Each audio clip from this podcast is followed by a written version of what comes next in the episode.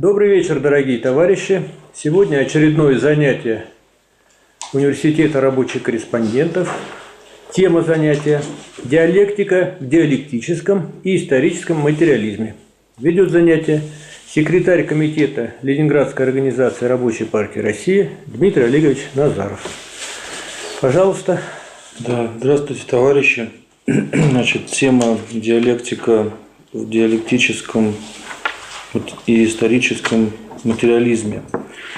Ну, чтобы мы сразу понимали, надо определиться с терминами. Вот когда мы говорим о диалектике, мы в принципе понимаем философию как таковую на данном этапе ее развития. То есть диалектика, а мы имеем в виду диалектику Гегеля, э, его работа обобщила предыдущие, предыдущие труды, труды философов, которые были и материалистами, и идеалистами.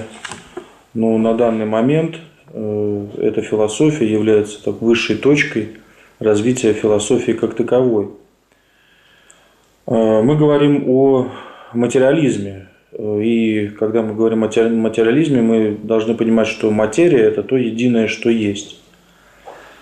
А материализм имеет своей предпосылкой то, что материя первична.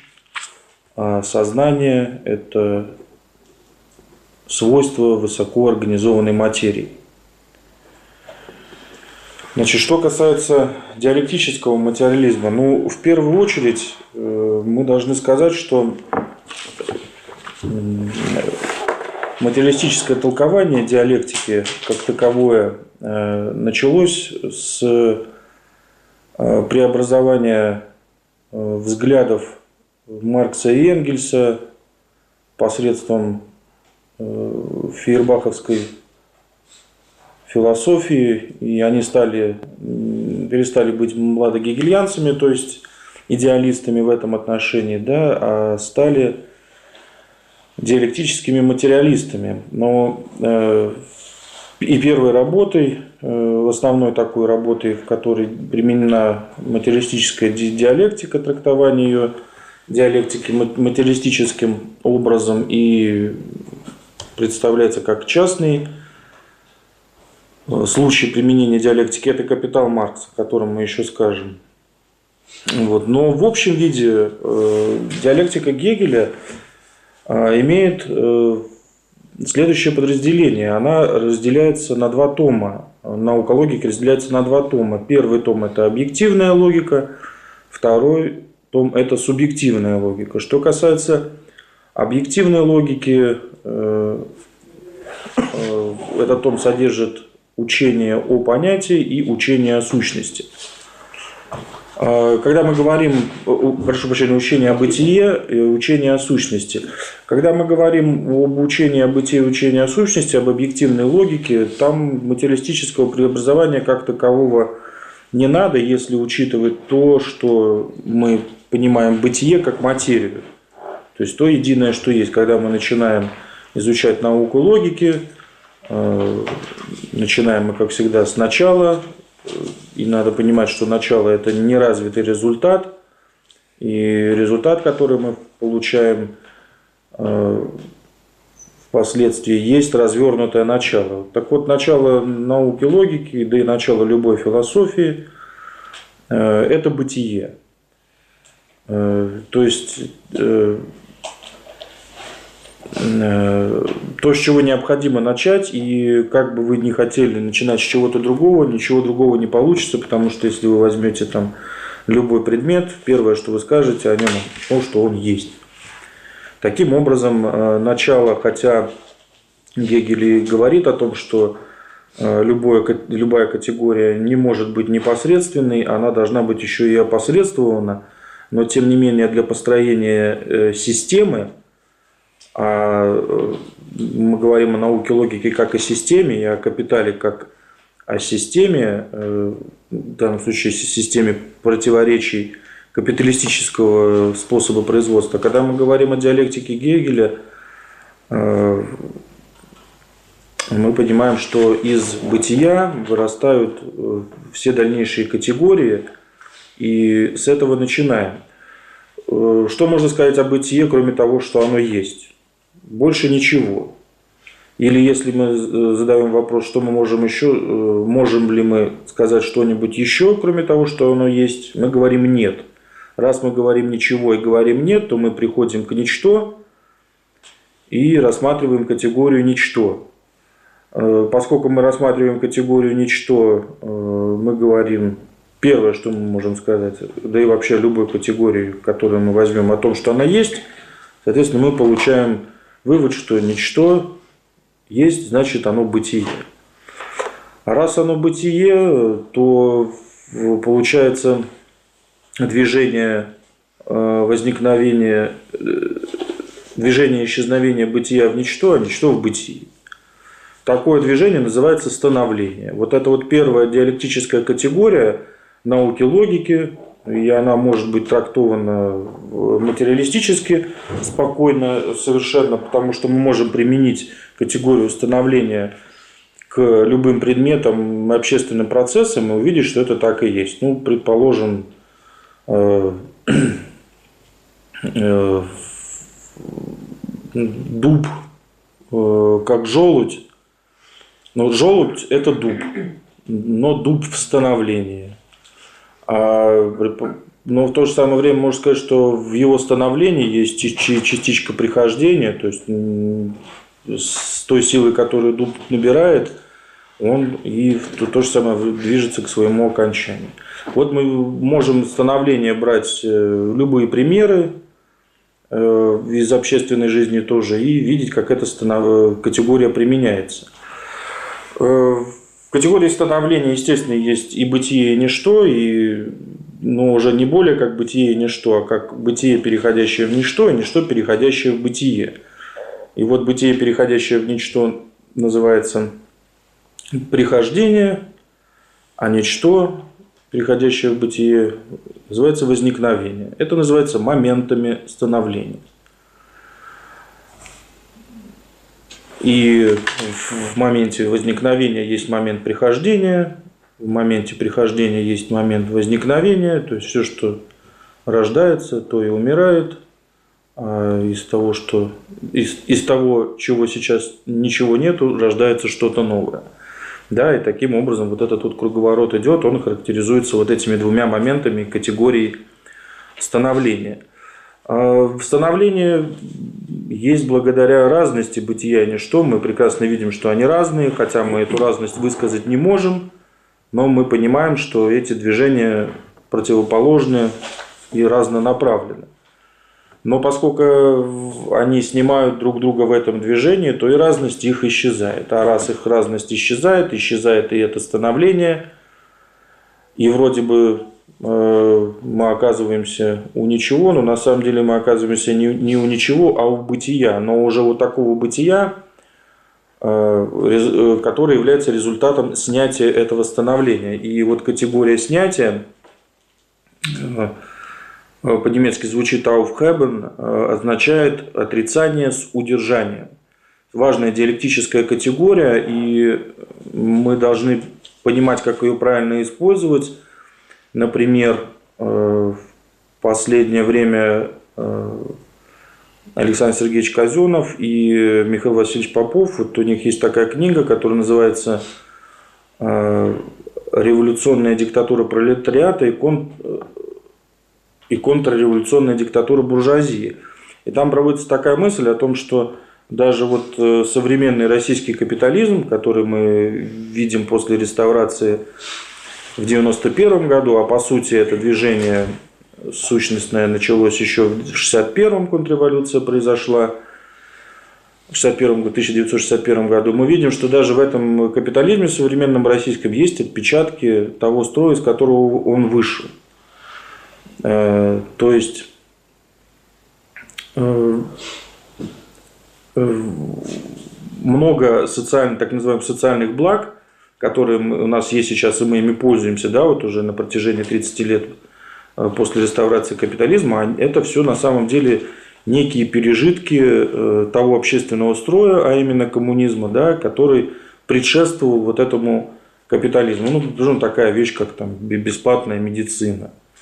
или там детские садики, которые, ну, строго говоря, они не бесплатные, но еще далеко не так переведены в разряд услуг, как это, предположим, сделано там в развитых капиталистических странах типа Америки, где, в общем-то, если ты не платишь э, за страховку, к тебе, в общем, никто и не поедет. Сейчас к нам пока еще и врачи приходят, и можно добиться каких-то благ, хотя там тоже через э, страховые, э, через страховые компании. Но тем не менее, вот эти вот пережитки есть.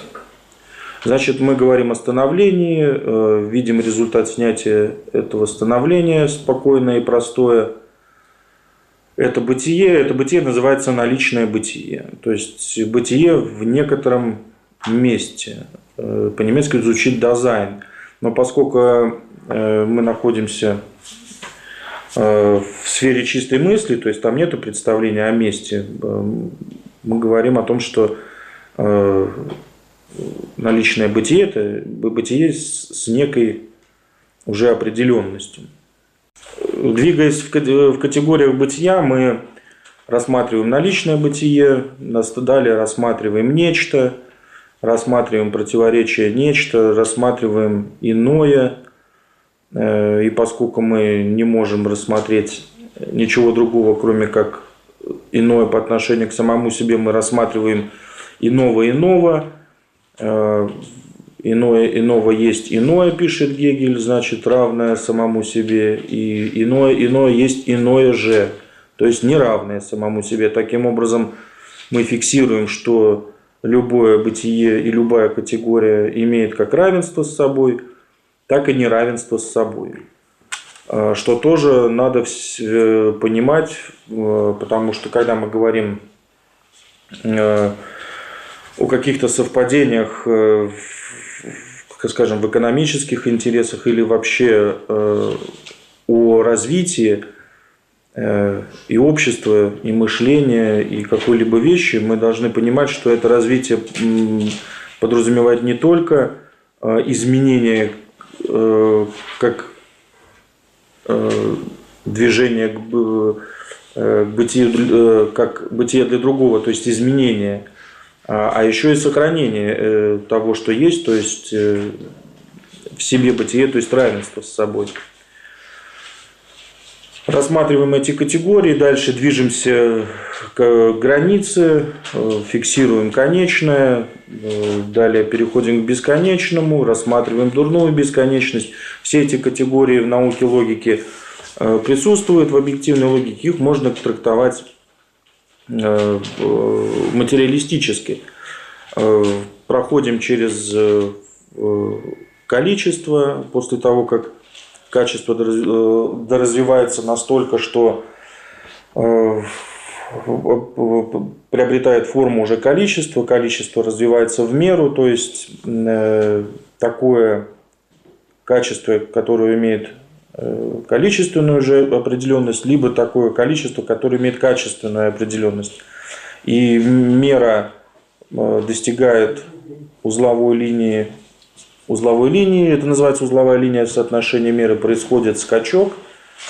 И за всеми этими скачками э, мы наблюдаем нечто постоянно сохраняющееся в этих изменениях и делаем, переходим к сущности – фиксируем, что это сущность, переходим к сущности. В сущности же э, тоже категории, э, их несколько труднее трактовать материалистически, но тем, тем не менее можно.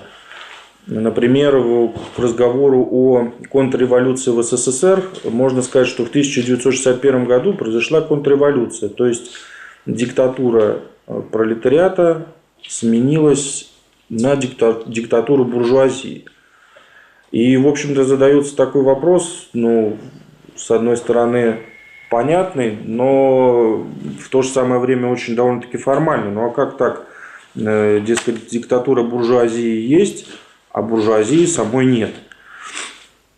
Ну, действительно, класса буржуазии еще не существовало, в тот момент э, еще не было э, в уже переходном периоде от социализма к капитализму, но тем не менее выражался он в том, что собственность, которая до этого была общественная, стала частной собственностью коллективного капиталиста. То есть вот тех представителей номенклатуры, которые так или иначе занимали какие-то посты, имели какие-то свои мелкобуржуазные интересы и при социализме, которые вот реализовались после 1961 года. А в 1991 году э, просто произошел, э, так сказать, юридическое оформление э, этого, этого процесса, его завершение. То есть капитализм восстановился, а, и спрашивают, а, собственно, ага, в чем, как, как проявляется сущность того, что вот э, была совершена контрреволюция. Ну вот надо напомнить, что э, рабочие э, возмутились понижением расценок, наверное, да, и были выступления, по-моему, ну, в 62 году. Черкасске. Ну, в Черкасске в 62 году.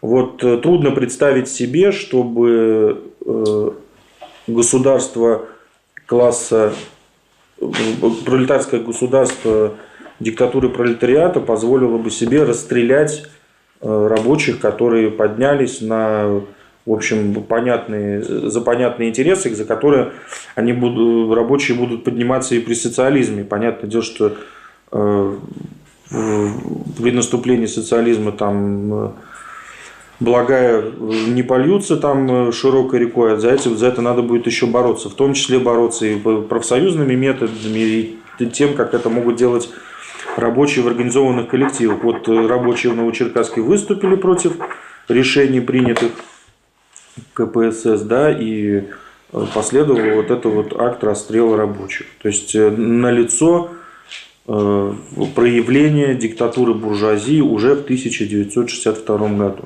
Таких примеров много. Э, наверное, что-то из них умалчивается, да, но отрицать то, что э, диктатура пролетариата сменилась диктатурой буржуазии, сложно. Вот, э, категория, пройдя через категории сущности, логика достигает действительности, то есть таких категорий, когда э, есть уже все условия для вступления сути дела в существование, и явления выходят на поверхность, становятся действительными. И раздел действительность представляет собой такой некий переход между э, объективной логикой и субъективной логикой, которая Субъективная логика начинается у Гегеля, поскольку он э, идеалист, хоть и объективный идеалист, начинается с раздела субъективность. Хотя даже вот в разделе э, действительности и в, послед... и в последующем в разделе объективность, который стоит вторым во втором томе субъективная логика учения понятия, Гегель пишет, что Определения первой сферы, такие как бытие, наличное бытие, конечное, бесконечное, граница, долженствование, они себя исчерпали, э, достигли э, явления, явление э, вступило в свое существование, существование достигло действительности, и следующим, следующей группой определений бытия, а когда мы говорим о понятии, мы должны тоже зафиксировать, что когда мы говорим о понятии, мы говорим о бытие, потому что движение идет от бытия как такового объективного э, через углубление в него как в сущность и отрицание его этим, и, и переходит в понятие как отрицание, отрицание того первого непосредственного объективного бытия. То есть, когда мы говорим об, о понятии, мы говорим о бытие. И он пишет, что вот э, следующая группа э, определений, которые касаются э, понятия как бытия, это объективность, механизм, агрегат, химизм и далее там у него уже идет некая перестановка, о которой мы сейчас говорим. И что касается диалектического материализма, надо сказать, что вот это важное преобразование, которое Э, здесь вот в этой аудитории представил Михаил Васильевич Попов пару лет назад и последнее время на кружке любителей гегельской диалектики э, и в частных работах товарищей это положение развивается. Вот это что касается диалектического материализма и то, как э, его надо понимать вот в современном мире, хотя надо сказать, что это далеко не все, но, скажем, э, в общих чертах это, это так. И когда мы уже говорим о понятии и рассматриваем понятие, начиная с раздела «объективность», э, мы приходим к таким понятиям, как механизм, химизм и впоследствии жизнь. И здесь э, вот этот раздел вслед за Гегелем э, разрабатывал Энгельс. Э, есть у него хорошая книга, которая называется «Диалектика природы», э, в которой, в частности, в развитии, в развитии категории механизма есть такие главы, которые пишут про протяжение и отталкивание, а это ну, то есть идет трактование категорий э, еще объективной логики учения о бытии э, применительно к физике того времени. Также он рассматривает меры движения, меры, меру движения и работу в разделе механизм. Дальше рассматривают э, небесную механику и астрономию, электричество, физику и биологию. Ну, естественно, на тех примерах, которые имеются на тот момент написания книги, понятное дело, что сейчас уже намного больше исследований, которые э, вот этот вот раздел могут дополнить. И одним из э, одной из важных э, одной из важных работ вот в этой вот диалектике природы является такая ну, почти законченная заметка, которая называется «Роль труда в процессе превращения обезьяны в человека». Значит, если говорить коротко, можно сказать вот словами Энгельса следующее. Это из э, роли труда в процессе превращения обезьяны в человека. Э, коротко говоря, животное только пользуется внешней природой и производит в ней изменения просто в силу своего присутствия. Человек же вносимым им изменением заставляет ее служить своим целям – господствует над ней, и это является последним существенным отличием человека от остальных животных. И этим отличием человек опять-таки обязан труду. То есть вот это вот слова э, Энгельса, которые можно отнести к диалектическому материализму. Э, далее, э, диалектический материализм, примененный к истории, Э, у Энгельса можно найти э, такие высказывания, которые находятся в работе, которая называется «Происхождение семьи, частной собственности и государства». Э, Энгельс пишет, так как, основной, так как основой цивилизации служит эксплуатация одного класса другим, то все ее развитие совершается в постоянном противоречии. Всякий шаг вперед в производстве означает одновременно шаг назад в положении угнетенного класса, то есть огромного большинства. Всякое благо для одних необходимо является злом для других, всякое новое освобождение одного класса – новым угнетением для другого.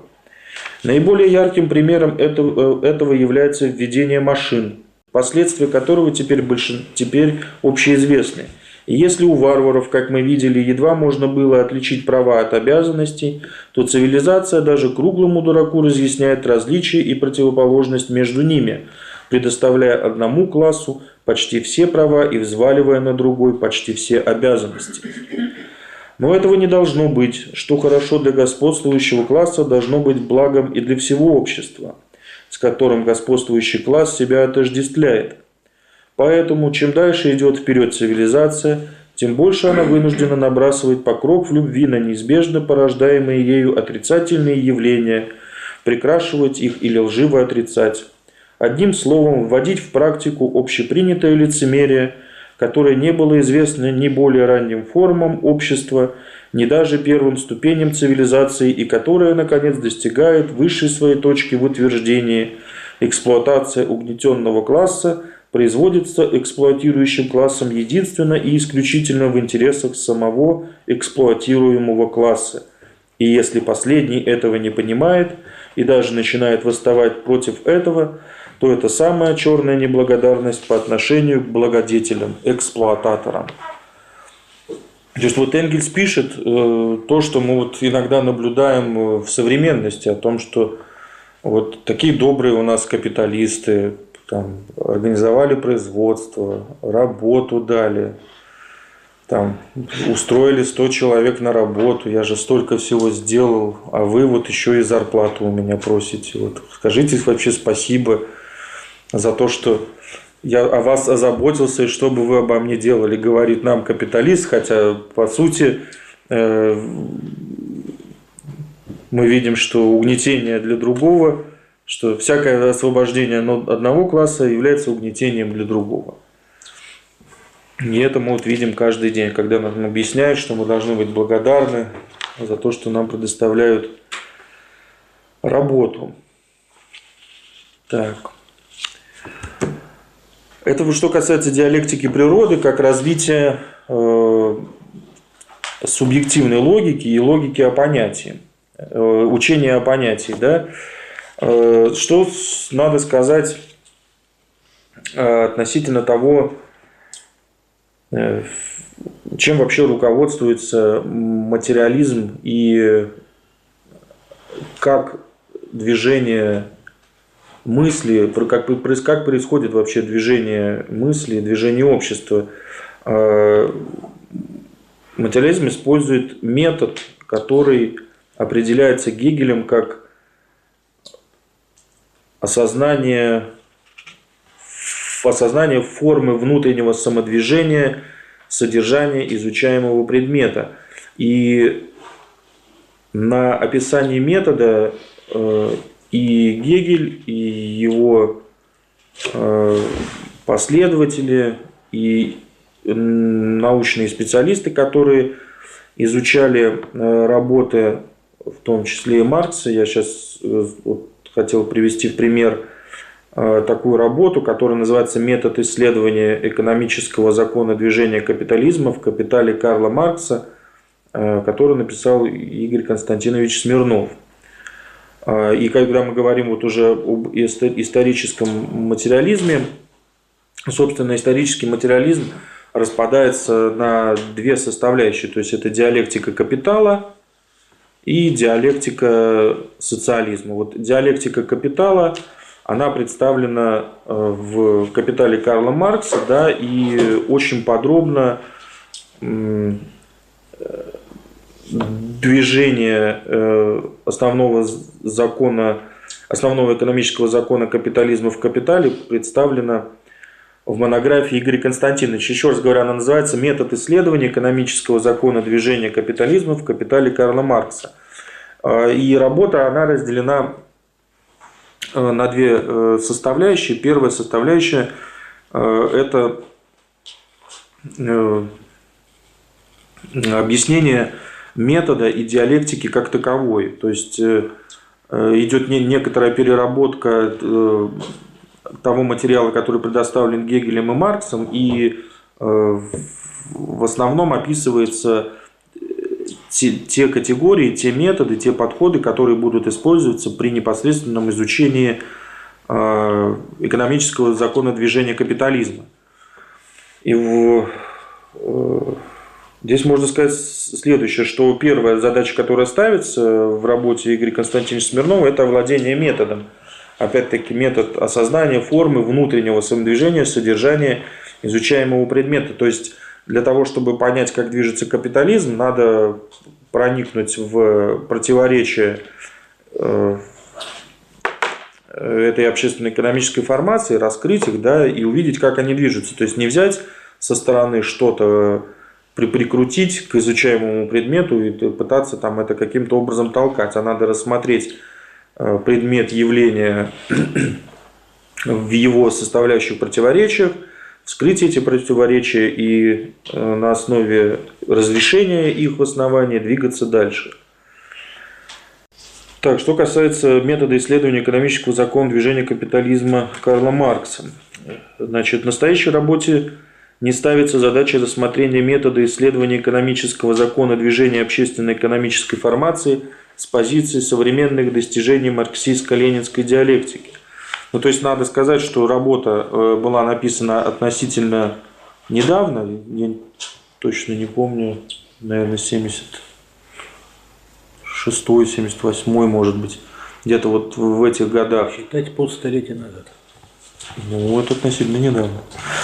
А, но, тем не менее, даже здесь Игорь Константинович делает ссылку на то, что надо воспринимать это, то есть эту работу на том уровне, на котором находилась марксистско-ленинская теория в тот момент. Потому что сейчас, как я уже сказал, есть материалистическое преобразование диалектики Гегеля, сделанное Михаилом Васильевичем Поповым, и которое уже развивается дальше.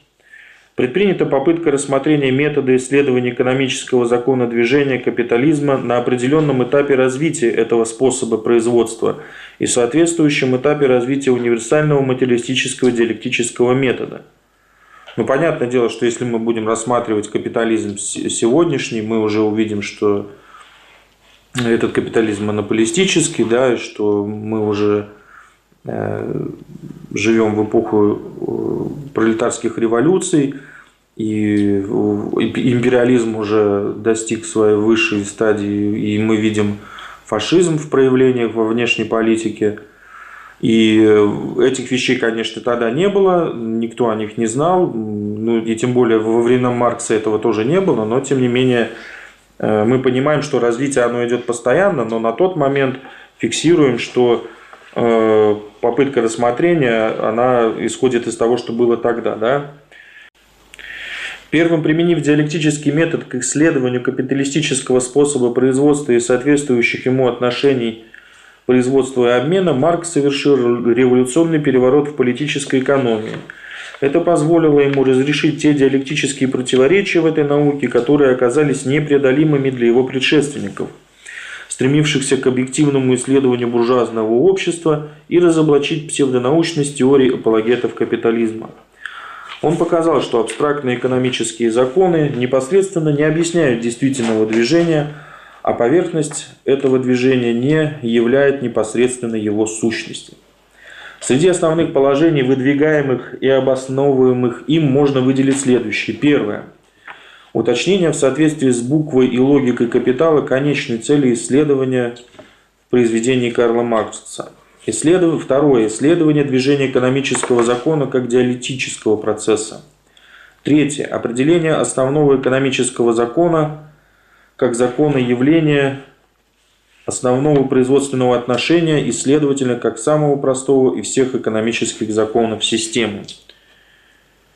Четвертое. Утверждение закона стоимости в качестве основного экономического закона капитализма. Пятое. Отрицание тождества э, основного экономического закона и экономического закона движения общественной экономической формации, раскрытие последнего как реализующегося основного экономического закона. И шестое – конкретизация количественной определенности капиталистической дифференциальной и абсолютной земельной ренты. Значит, это вот содержание работы, э, содержание второй, э, второй части работы Игоря Константиновича Смирнова «Метод исследования экономического закона движения капитализма в капитале Карла Маркса». Но именно вот этот раздел э, я рассматривать не буду, ограничусь только теми вот основными положениями, потому что мы сейчас очень уйдем очень глубоко, и, э, и сложность еще в том, что книжку довольно-таки сложно достать, и мне вот пришлось даже распечатывать ее, потому что ну, ее сейчас купить ее невозможно, но я знаю, что в ближайшее время э, нашими товарищами группами «Свободное время» под руководством Марата Сергеевича Удовиченко э, в цикле книг будет это издана эта работа вместе с работой Михаила Васильевича Попова э, «Планомерное разрешение противоречий социализма как первой фазы коммунизма», которая является диалектикой социализма и составляющей, второй составляющей исторического материализма. Значит, переходя к диалектике социализма как составляющей э, в, как составляющей исторического материализма, можно отметить вот работа э, МВ Попов «Планомерное разрешение противоречий развития социализма как первой фазы коммунизма». Мне вот довелось эту книжку найти.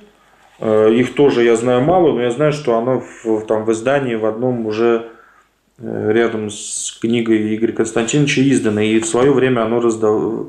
и так и издавалось, как она звучала, как диалектика капитализма и социализма, если не ошибаюсь, было такое издание.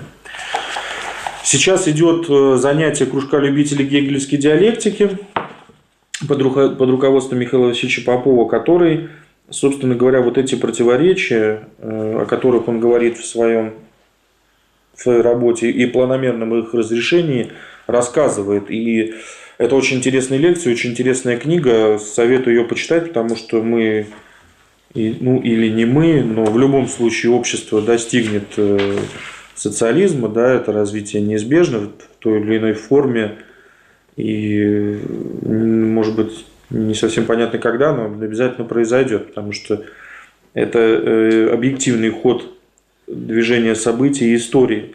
И придется сталкиваться с противоречиями, которые связаны с тем, что социализм-то будет еще с родимым, ну, социализм как неразвитый коммунизм, а смысл слова социализм вообще в том, что он неразвитый.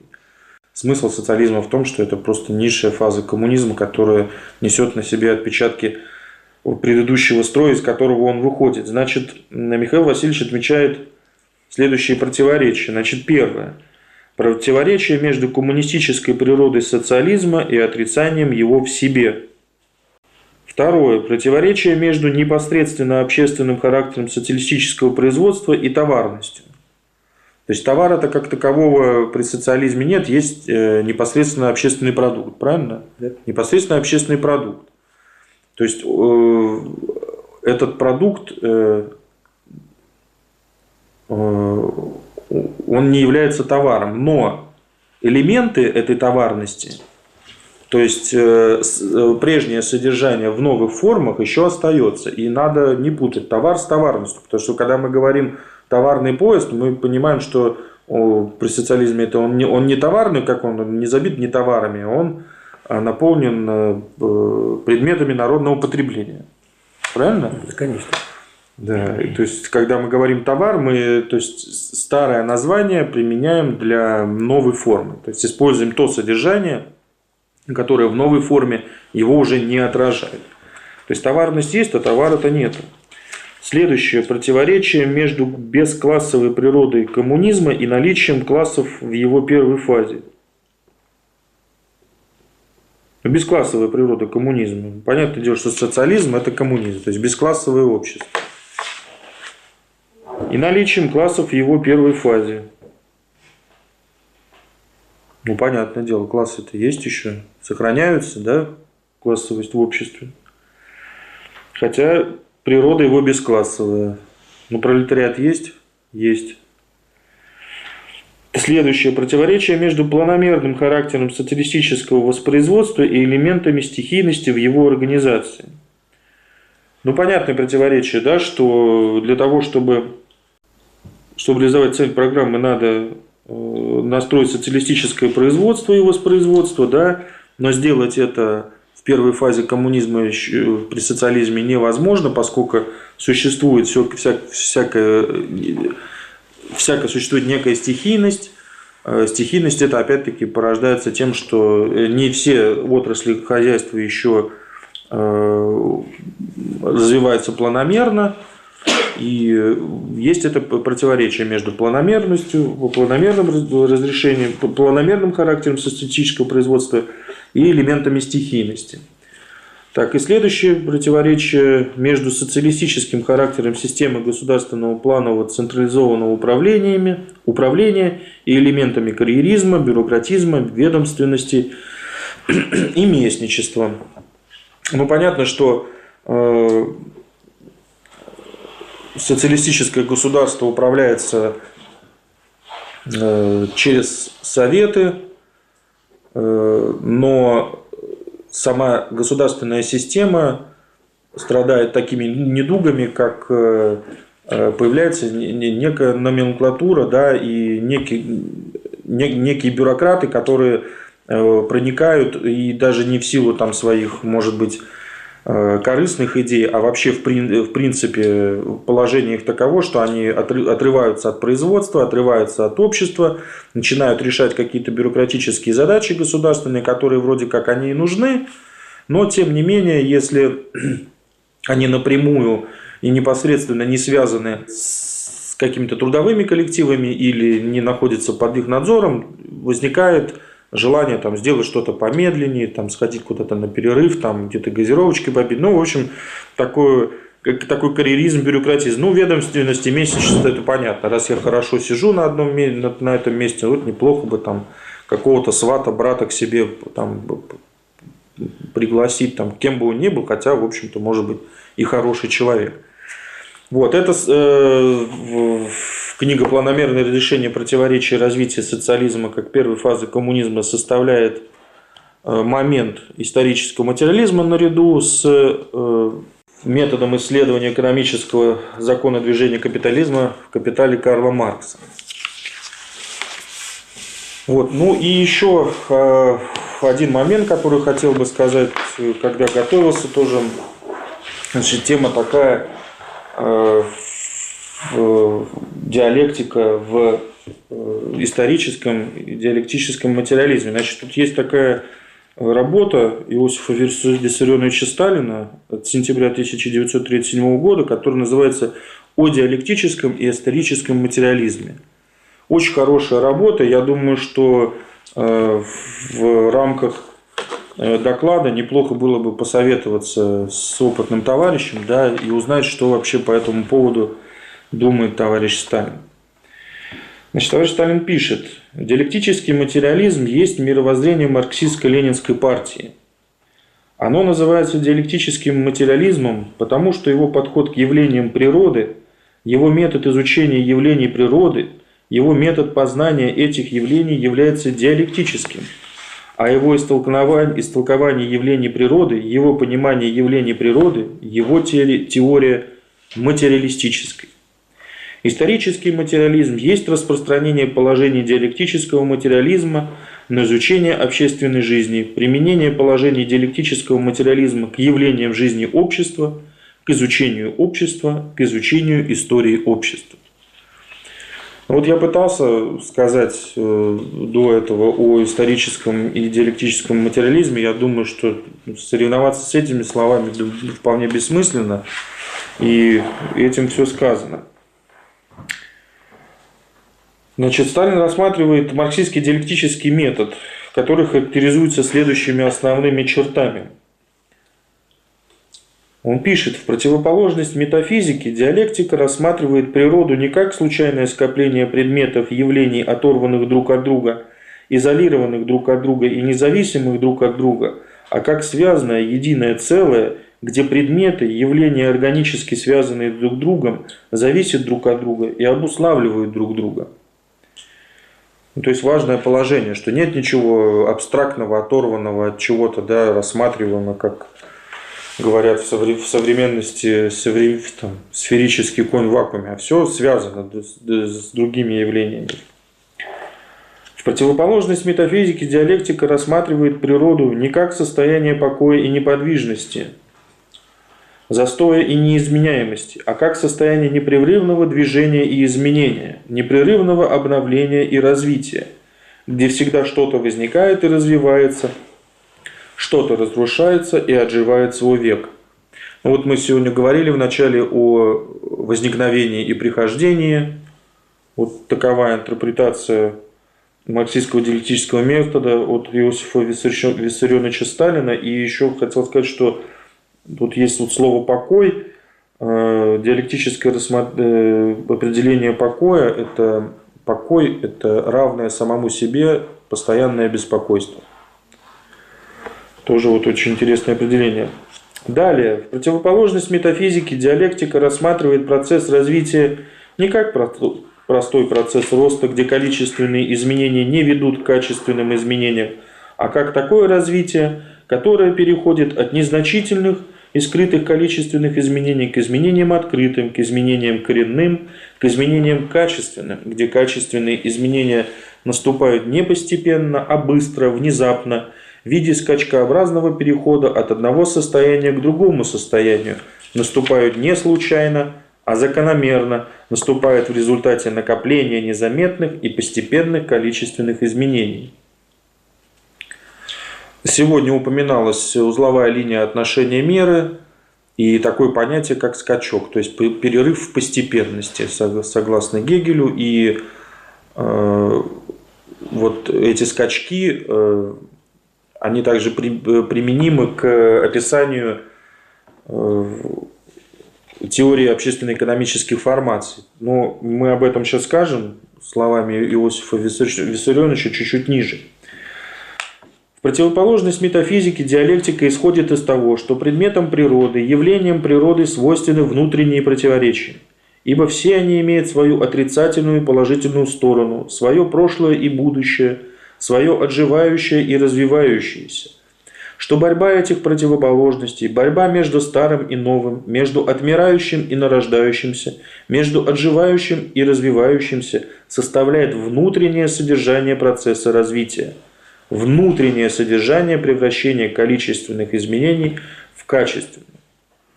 Ну вот метод.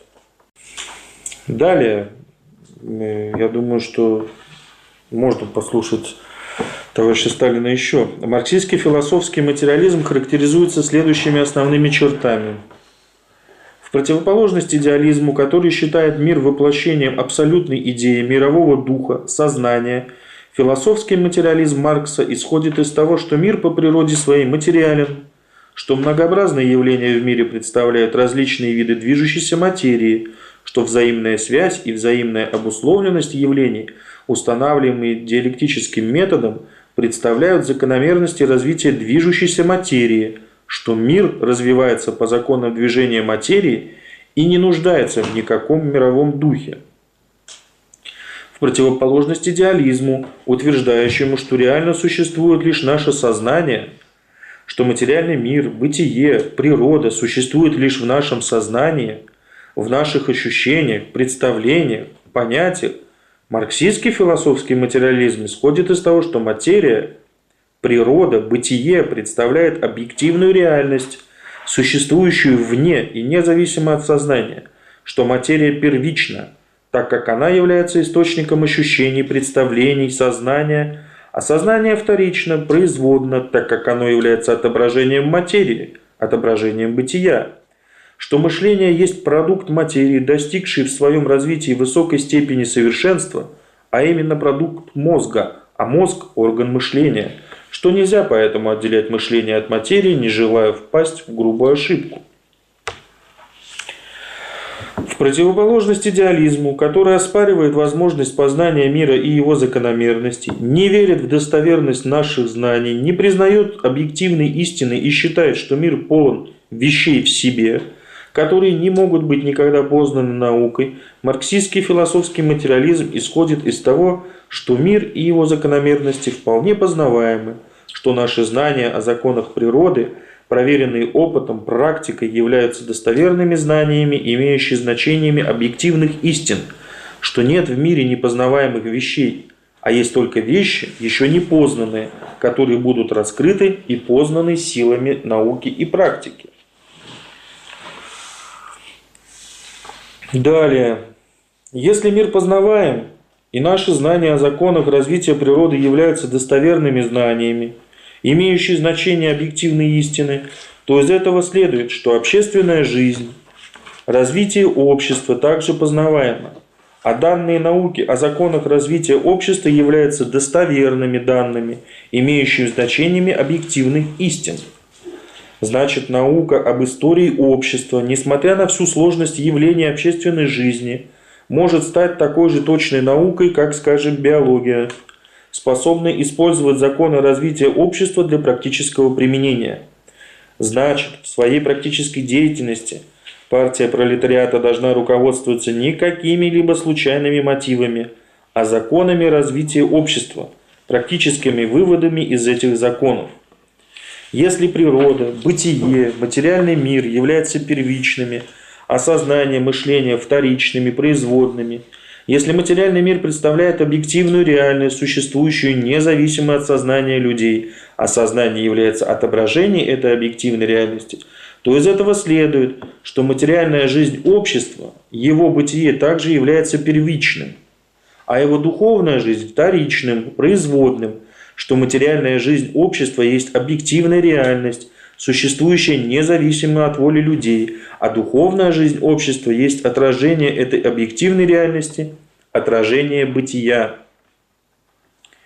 Значит, источник формирования духовной жизни общества, источник происхождения общественных идей, общественных теорий, политических взглядов, политических учреждений нужно искать не в самих идеях, теориях, взглядах, политических учреждениях, а в условиях материальной жизни – общество в общественном бытии, отражением которой являются те идеи, теории, взгляды и тому подобное. Значит, если в различные периоды истории общества наблюдаются различные общественные идеи, теории, взгляды, политические учреждения, если при правоведческом строе встречается одним, встречаем одни общественные идеи, теории, взгляды, политические учреждения при феодализме, другие при капитализме, третьи, то это объясняется не природой, не свойством самих идей, теорий, взглядов политических учреждений, а различными условиями материальной жизни общества в различные периоды общественного развития. Каково бытие общества, каковы условия материальной жизни общества, таковы его идеи, теории, политические взгляды, политические учреждения. То есть общественное бытие определяет общественное сознание. Так решает исторический материализм, пишет Иосиф Виссарионович, вопрос об отношении между общественным бытием и общественным сознанием, между условиями развития материальной жизни и развитием духовной жизни общества.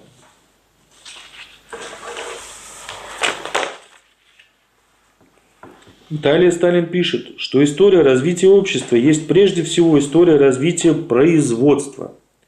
История способов производства, сменяющих друг друга на протяжении веков. История развития производительных сил и производственных отношений людей. Это все относится уже к историческому материализму.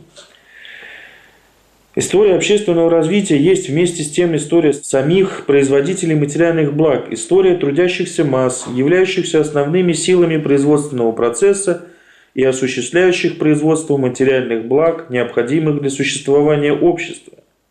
Значит, историческая наука, если она хочет быть действительной наукой, не может больше сводить историю общественного развития к действиям королей и полководствам, полководцев, к действиям завоевателей и покорителей государств, а должна прежде всего заняться историей производителей материальных благ, историей трудящихся масс, историей народов. Значит, ключ к изучению законов истории общества нужно искать не в головах людей, не во взглядах и идеях общества, а в способе производства, практикуемым обществом на каждый данный исторический период в экономике общества. Значит, первейшей задачей исторической науки является изучение и раскрытие законов производства, законов развития производительных сил и производственных отношений, законов экономического развития общества.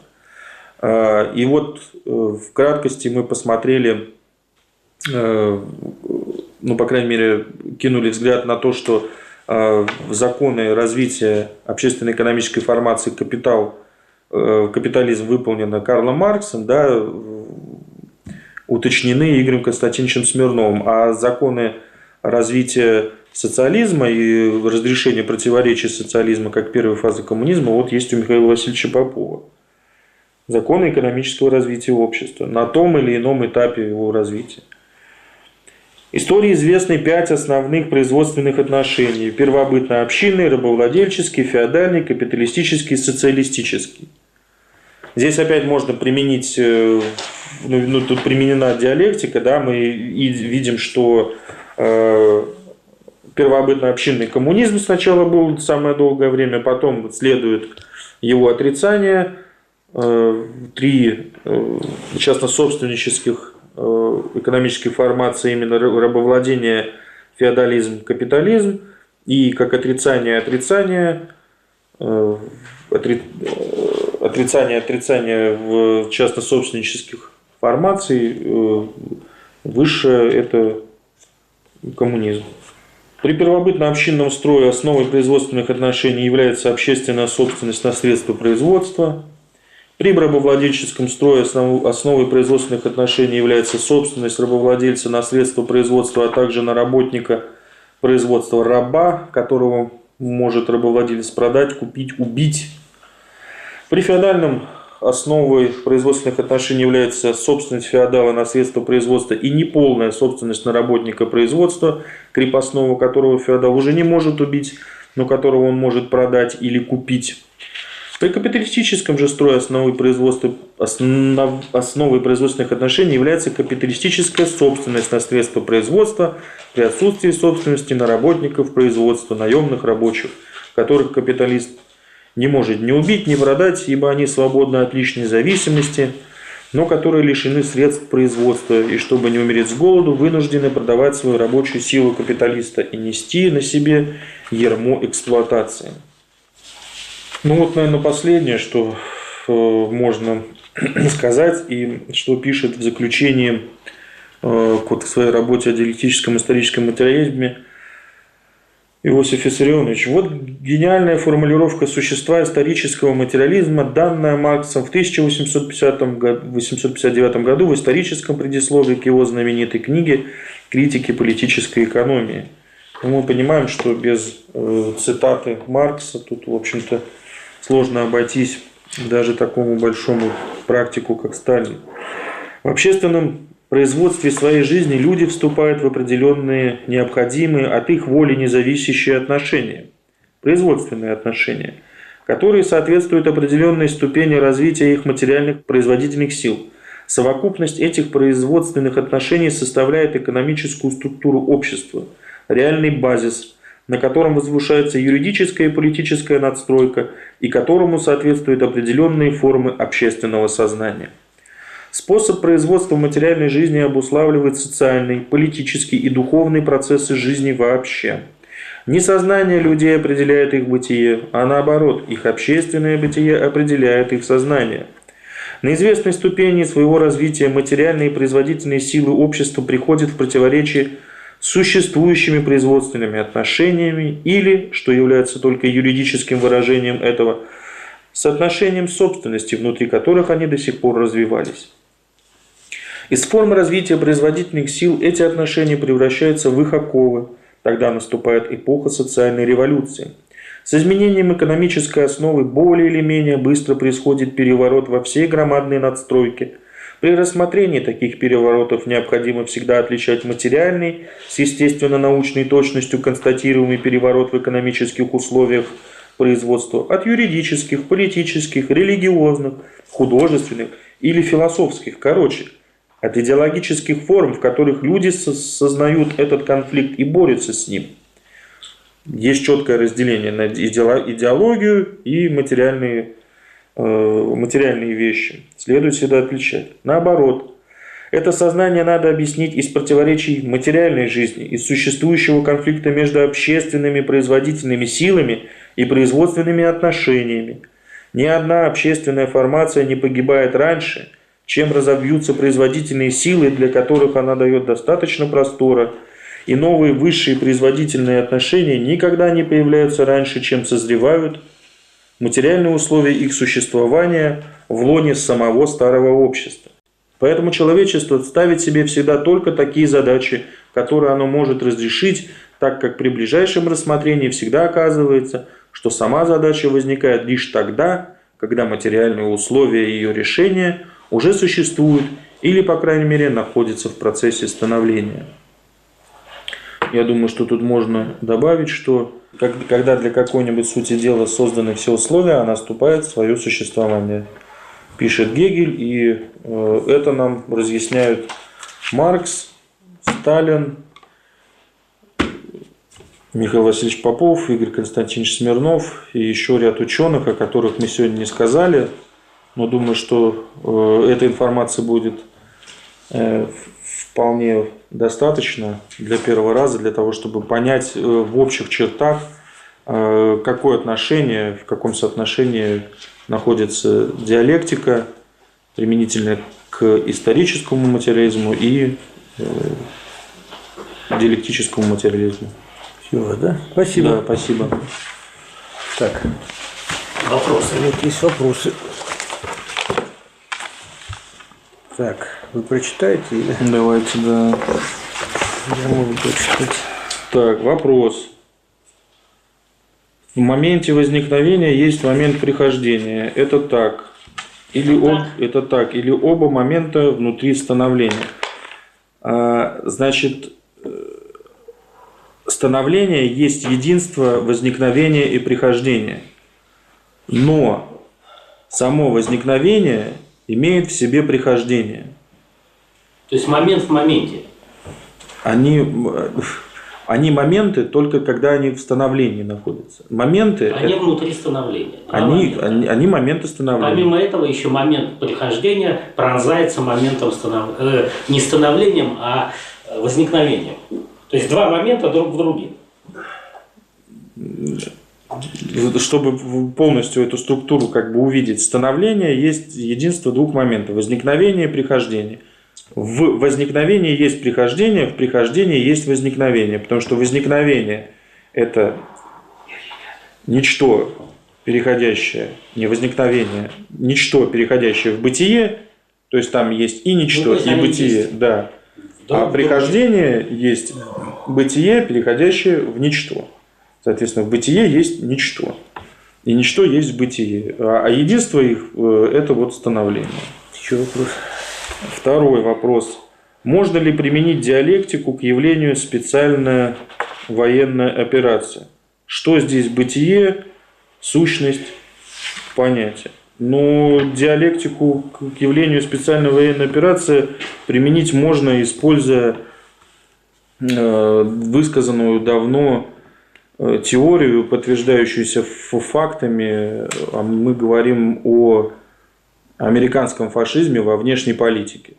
Это что, что это за явление такое? Это когда внешние демократические формы решения каких-либо вопросов отбрасываются, и э, финансовый капитал, э, э, а фашизм, это определение фашизма это террористическая диктатура наиболее шовинистических, наиболее реакционных кругов финансового капитала. Финансовый капитал – это банковский капитал, который сросся с промышленностью. То есть такой банковский капитал, который подчинил себе промышленность и может диктовать ей условия, обходя э, юридические, демократические.